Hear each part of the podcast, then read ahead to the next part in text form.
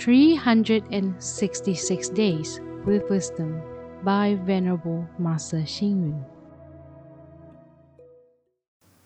June 24.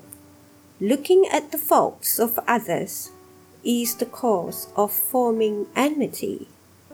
Looking at the faults of oneself is the foundation of all virtues.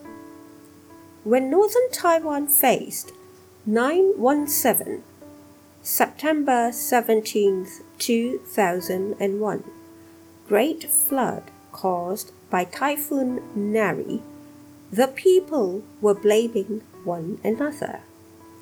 Besides charging different political parties, they even blamed President Chen's name, Shui Bian, waterboat. Frankly, this is lack of consideration.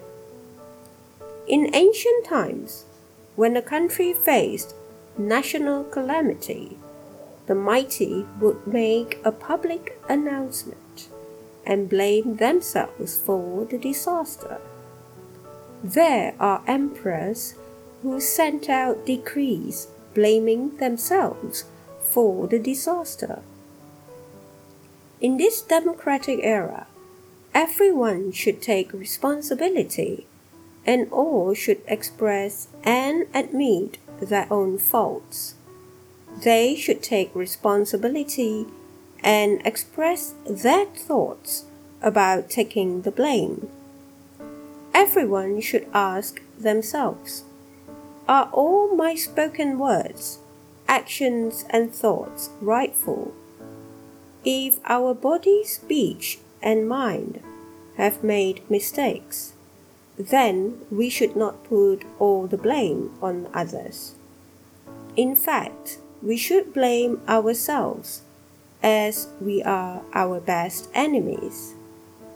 We cut down forests indiscriminately, dig and widen rivers, throw rubbish carelessly, discharge dirty water improperly, park cars inconsiderately, create undesired noise, do not care about general interest and ignore the general public. Are we or are we not supposed to be punished? Are we wrong or are we not? Not only should we respect the heaven and people, we should also respect the heaven and the world. When we condemn others, it is important to question and blame ourselves. Does all the evil conduct in this world have nothing to do with us? Confucianism says, I reflect on the actions of my body thrice a day. Each of us should self reflect and blame ourselves in order to respect both the heaven and the people. We should also do this, especially in order to be mindful of ourselves and also in order to create a wonderful and peaceful modern country. Read, reflect, and act. Each of us should self reflect and blame ourselves in order to respect both the heaven and the people.